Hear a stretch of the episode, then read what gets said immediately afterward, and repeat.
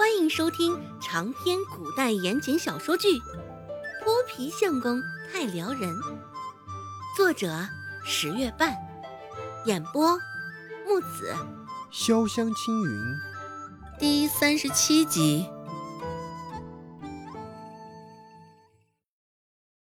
罗氏看了眼手中多出来的二两银子，心里不禁冷哼一声：这姚氏竟把他当做好打发的。现在镇上看病至少要五两银子。琢磨着，姚氏估计也是出于这个原因才会来找他。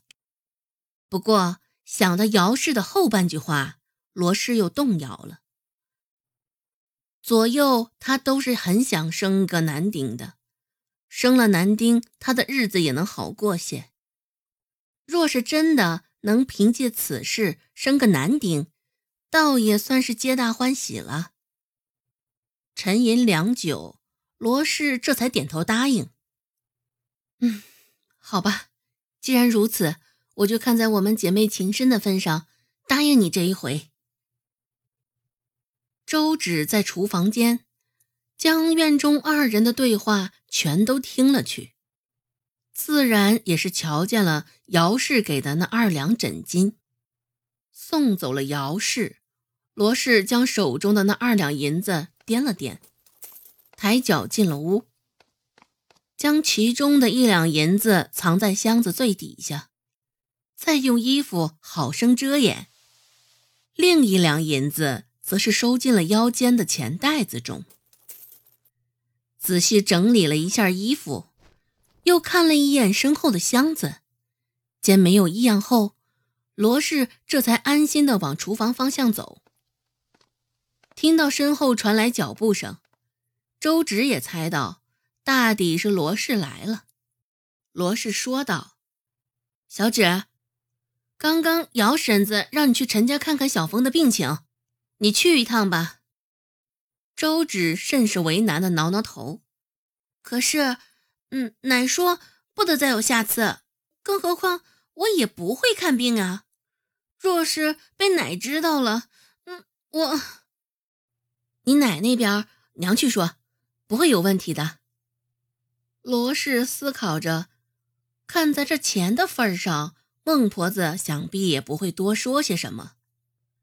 看着面前白白胖胖的丫头，罗氏还是第一次这般细看她。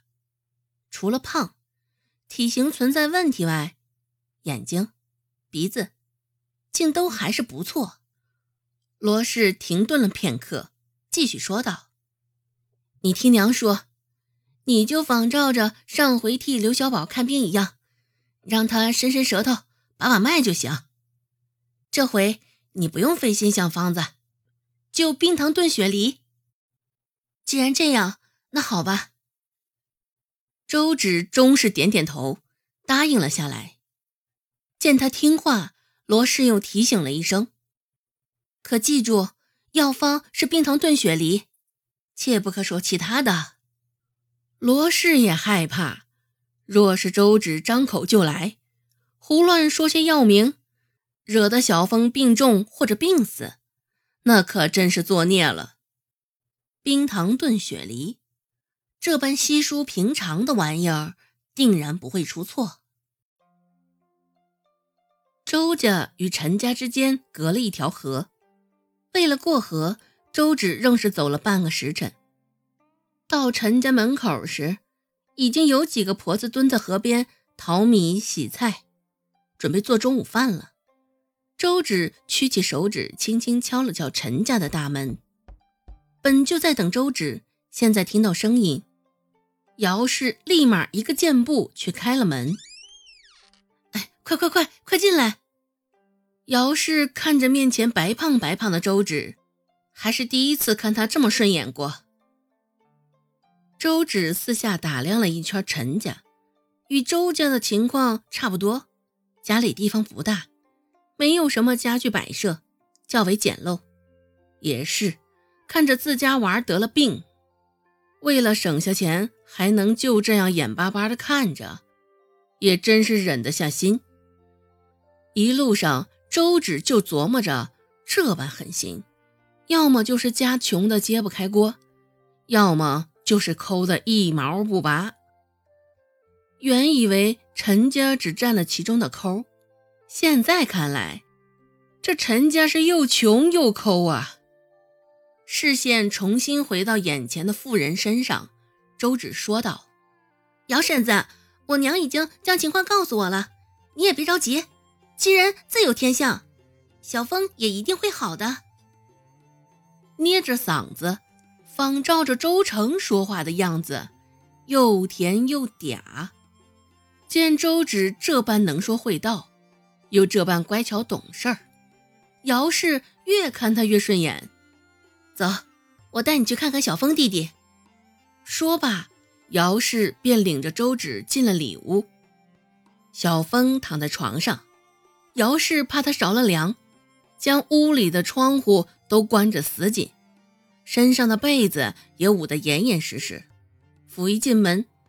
嗅到这凝固浑浊的空气，周芷就皱起了眉头。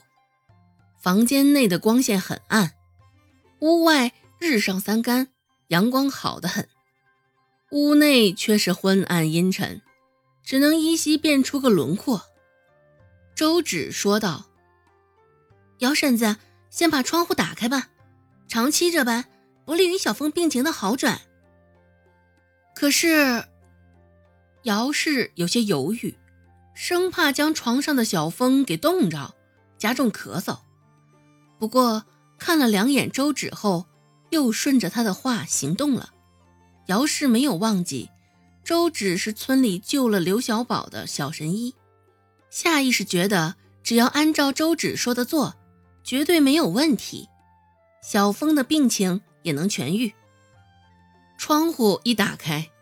屋外的新鲜空气争先恐后的涌进来，周芷这才像得救一般舒了口气。而房间内的光线因为窗户的打开，也瞬间明亮了不少。姚氏搓着手站在一旁说道：“我们家小峰跟小宝一样，也是反复咳嗽，没有好转。”本集播讲完毕，感谢您的收听。感兴趣别忘了加个关注，我在下集等你哦。